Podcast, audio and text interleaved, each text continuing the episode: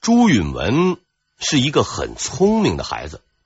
据史料记载，由于他的头型不好，朱元璋曾经十分不喜欢他。但朱元璋慢慢发现这个孩子十分聪明，背书十分在行，便对他另眼相看，最后立为继承人。这里我要说一下能力这个问题。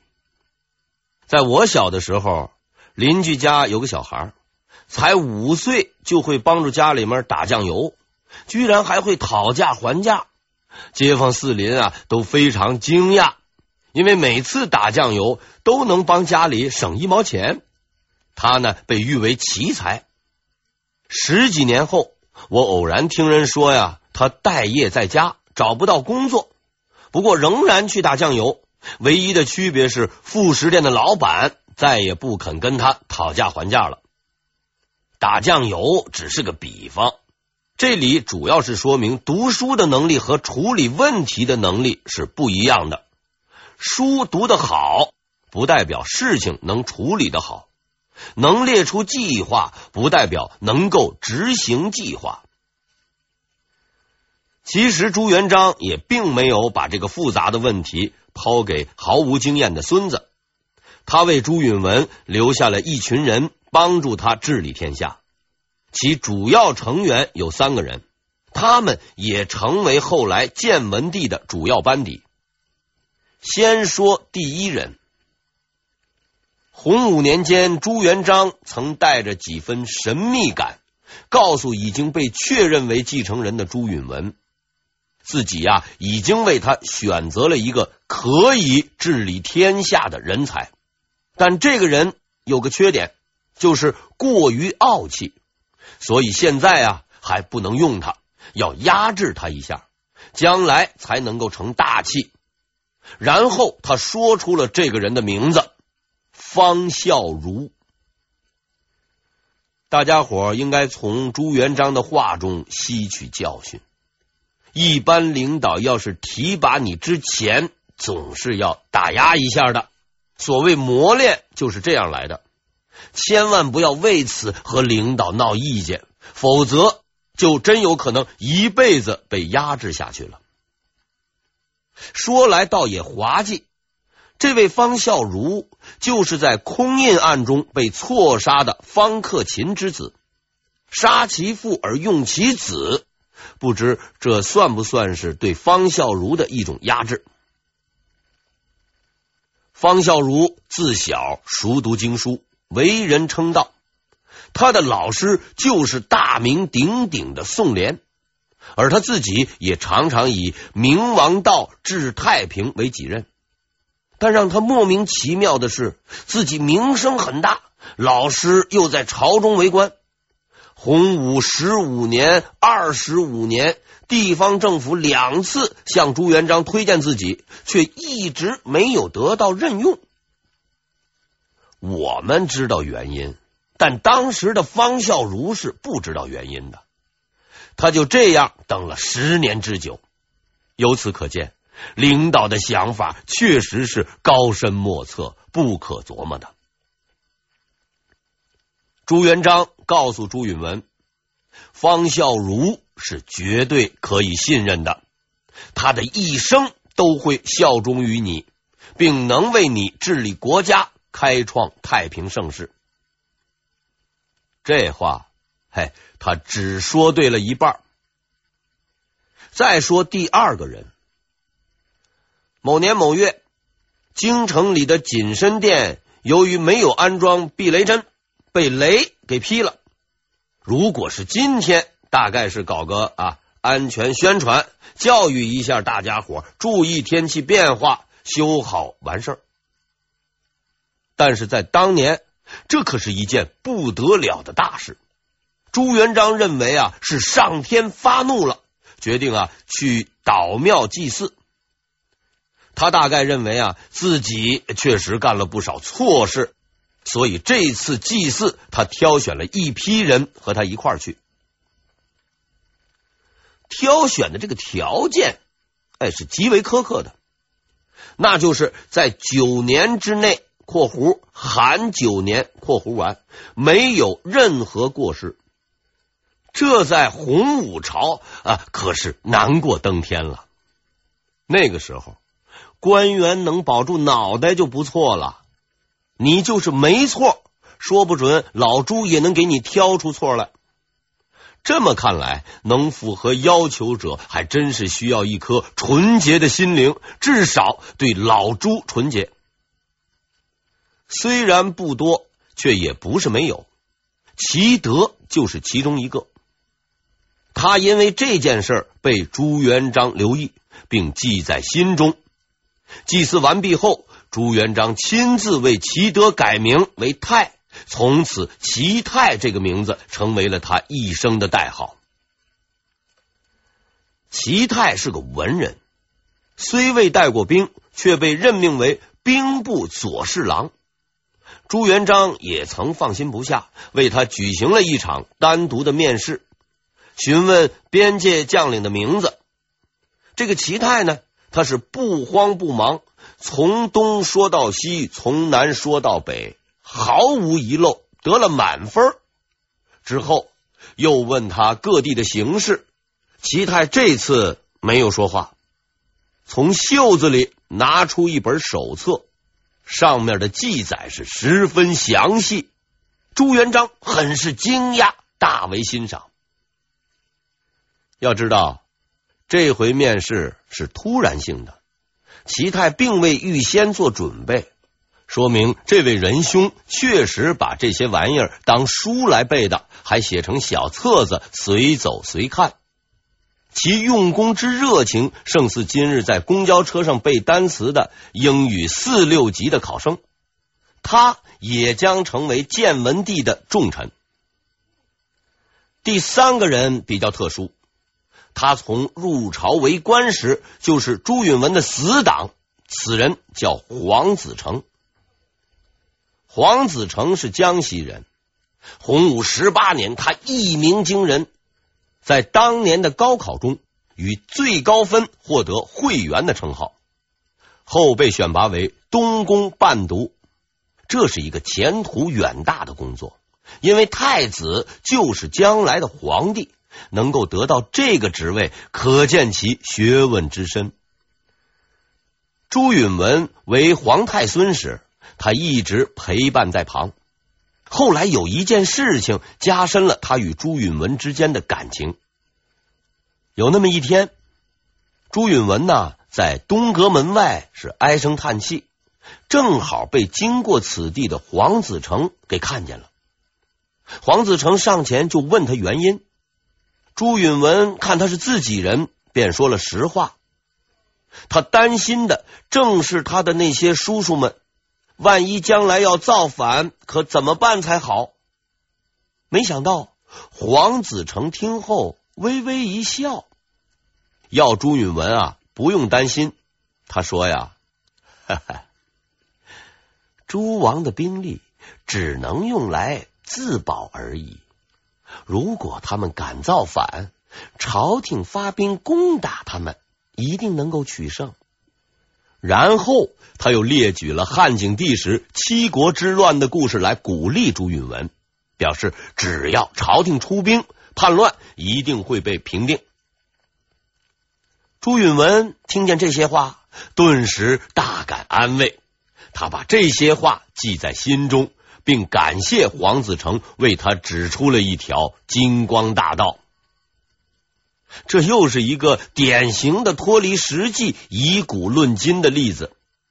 试问，平乱定国的周亚夫在哪里？你黄子成能带兵打仗吗？总结以上三人有几个共同点，都是饱读诗书。都是文人，都有远大理想，都是书呆子。书生误国，并非是虚言呐。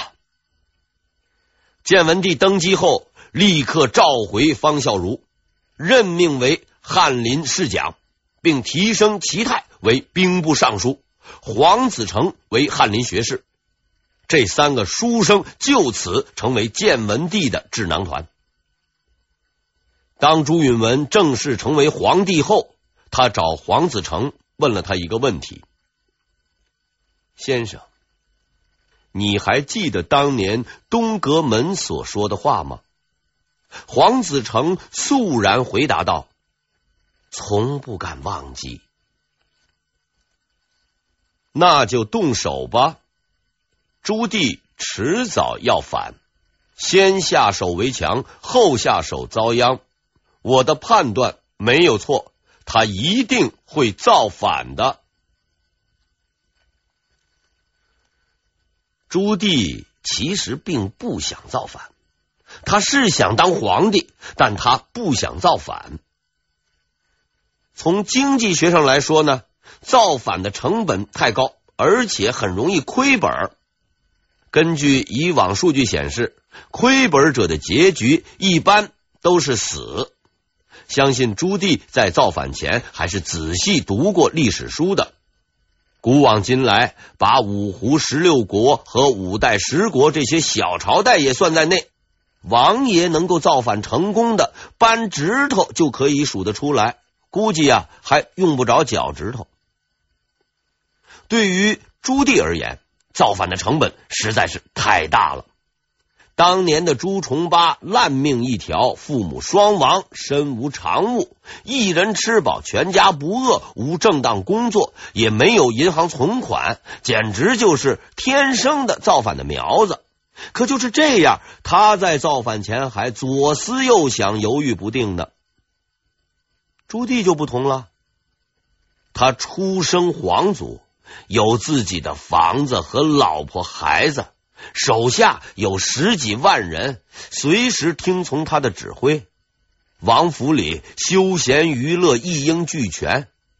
如果想找点刺激，出门左转不远就能碰到老邻居蒙古人，顺便过过打仗的瘾。可万一造反失败，女人、孩子、房子、部下就都没了。自己的小命也必然不保。做这样的一笔生意，实在是要经过仔细考虑的，因为走上了这条路，就不能再回头。此时有一个人消除了朱棣的犹豫，也改变了他的命运。朱棣还在犹豫之中，建文帝的两位重臣黄子成和齐泰却已经准备动手了。说来也是滑稽，虽然这两个人都是书生，却是有样学样，指点诸王，说今天灭这个，明天解决那个，很快就发生了争吵。偏偏两个人都很自负，一个号称满腹韬略，一个自认谋略过人，谁都不服谁。其实他们大可不必争论。因为当时的天下第一谋士另有其人，不幸的是，这个人正是他们的敌人，也就是改变朱棣命运的那个人。洪武十八年（一三八五年），朱元璋从民间选拔十名僧人，准备啊分给诸位藩王啊讲经建福。对于这些本心并不清净的僧人而言，选择跟哪位王爷就成了一个重要的事情。在藩王们到来前，僧人们是纷纷议论哪个更有钱，哪个更有权，哪儿的地方好，水土肥。只有一个叫道衍的和尚岿然不动，似乎啊，他并不在意这些，但实际上他的内心比谁都激动。因为他等待这个时机，等待那个人已经很久了。不一会儿，藩王们进来了，原先嘈杂争论的僧人们立刻就安静了下来。他们知道，决定自己命运的时刻到来了。道衍用眼睛的余光看见了自己等待的人，他终于来了。朱棣带着招牌式的微笑一路走来，他并没有注意道衍。就在他即将走过去的时候，这个沉默的和尚突然开口了：“燕王殿下，贫僧愿意跟随你。朱棣愣住了，他回头看了一眼这个毛遂自荐的和尚，微微一笑，问了一句似乎很有必要的话：“，为什么？”贫僧有大礼相送。这一下，朱棣真的感兴趣了。自己贵为藩王，要什么有什么。这个穷和尚还能送什么礼给自己？哦，什么礼？到关键时刻了，不能再犹豫了。这个礼物一定能够打动他。大王若能用我，贫僧愿意送一顶白帽子给大王。朱棣闻听此言是勃然变色。他虽然读书有限，但王上加个“白”是什么字，他还是清楚的。他快步走到道衍面前，低声怒斥道：“你到底是什么人？不要命了吗？”道衍却是笑而不言，似乎没有听到这句话，闭目打起坐来。不过他心里想，这个诱惑太大了，他一定会来找我的。果然，过了一会儿，一个低沉的声音在他的耳边说道：“跟我来。”一丝笑容爬上了道衍的嘴角，属于我的时代到来了。把这个世界搅他个天翻地覆。这个世界上有很多人从事着不同的职业：种地的农民、做生意的商人、修修补补的手艺人。他们都是这世上芸芸众生中的一员，而他们中间有一些人却不安于从事这些职业。他们选择了另一条路，读书。从圣人之言到经世之道，他们是无书不读。从这些书中，他们掌握了一些本质性和规律性的东西，使得他们能够更为理性和客观的看待这个世界。同时，科举制度也使得读书成为了踏入仕途的一条重要渠道。于是，许多读书人沿着这条道路，成为了封建皇帝的臣子，协助皇帝统治天下。在这些大臣中，有一些更为优秀的人，凭借自己的能力，成为了精英中的精英。他们判断问题比别人准确，懂得如何抓住时机，能更好的解决问题。我们称这些人为能臣。所谓能臣，并不单指正臣、忠臣，也包括所谓的奸臣。他只用来形容人的能力，而不是立场。这些人都是真正的精英，但他们还可以按照人数多少和不同用途，进一步划分为三个层次。第一种叫治世之臣，这种人。几乎每个朝代都有，他们所掌握的是圣人之言、君子之道，其共同特点是能够较好的处理公务、理清国家大事。皇帝有了这样的臣子，就能够开创太平盛世。代表人物有很多，比如唐代的姚崇、宋璟等，这种人并不少见，他们属于建设者。第二种叫乱世之臣，他们并不是所谓的奸臣，而是乱臣。他们掌握的是阴谋诡计、权谋手段，精通厚黑学。与第一种人不同，他们往往在社会上摸爬滚打多年，经历过许多风波，对人生的黑暗面有着清楚的认识。这些人的能量极大。往往能够将一个大好的朝代断送掉。代表人物是安禄山这种人并不多见，他们属于破坏者。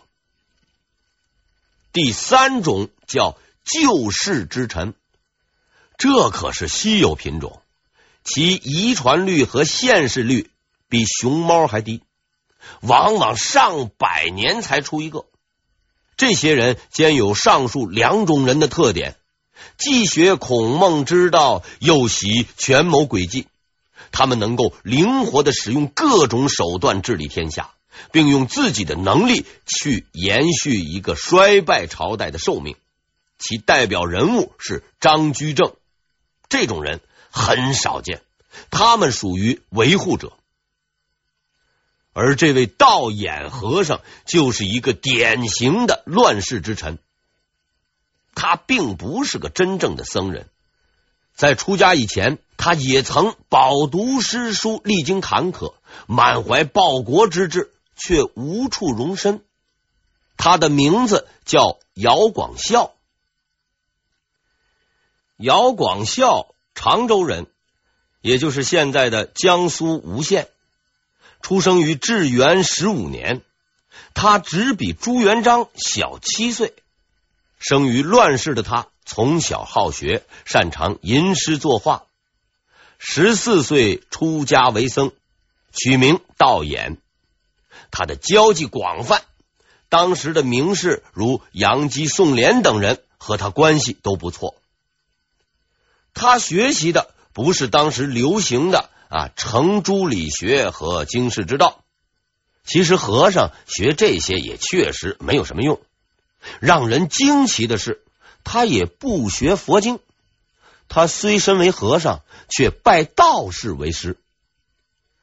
他的那位道士师傅是个不简单的人，他的名字叫席应真，是个奇人。身为道士，不去炼丹修道。却专修阴阳术数之学，道衍跟随着他学习的也是这些东西。所谓阴阳术数之学，来源悠久，其内容庞杂，包括算卦、占卜、天文啊、权谋机断等等。这些玩意儿在当时的人们看来是旁门左道，正人君子之流往往是不屑一顾。